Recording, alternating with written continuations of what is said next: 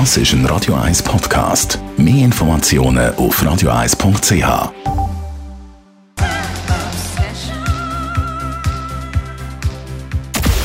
Radio 1 Anti-Aging Lifestyle Academy. Präsentiert von Preta Botte, Ihre Experte für Beauty und Anti-Aging Medizin in Horge, Talwil und Zürich-Rennweg. pretabotte.ch eine der häufigsten Krankheiten, die einem im Alter in Anführungszeichen erwartet, ist die Arthrose. Das wollen wir mit unserer Anti-Aging-Expertin besprechen, der Frau Dr. Caroline Zepter. Frau Dr. Zepter, was ist eigentlich eine Arthrose? Arthrose ist eigentlich eine entzündliche Erkrankung von der Knorpelhaut, die das Gelenk auskleidet, die dazu führt, dass der Knorpel kaputt geht und am Schluss eben äh, Schmerzen auftreten, weil Knochen an Knochen reibt bei Bewegungen.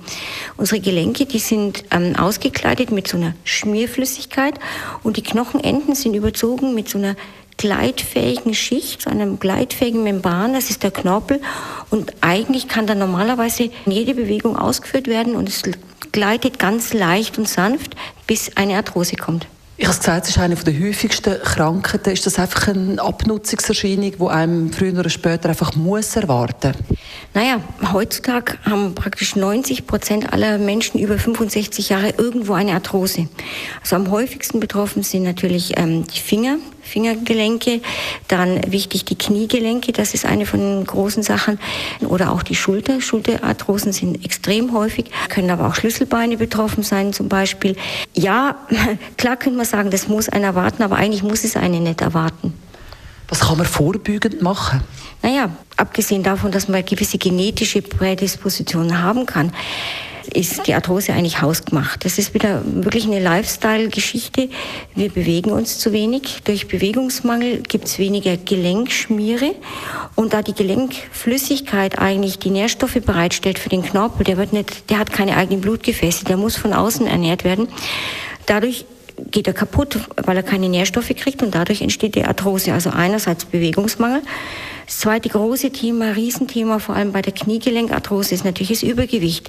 Wenn permanent jeden einzelnen Tag zu viel Gewicht auf diesen Gelenken, die nicht dafür gedacht sind, lastet, dann gehen die einfach kaputt. Das ist natürlich ganz klar.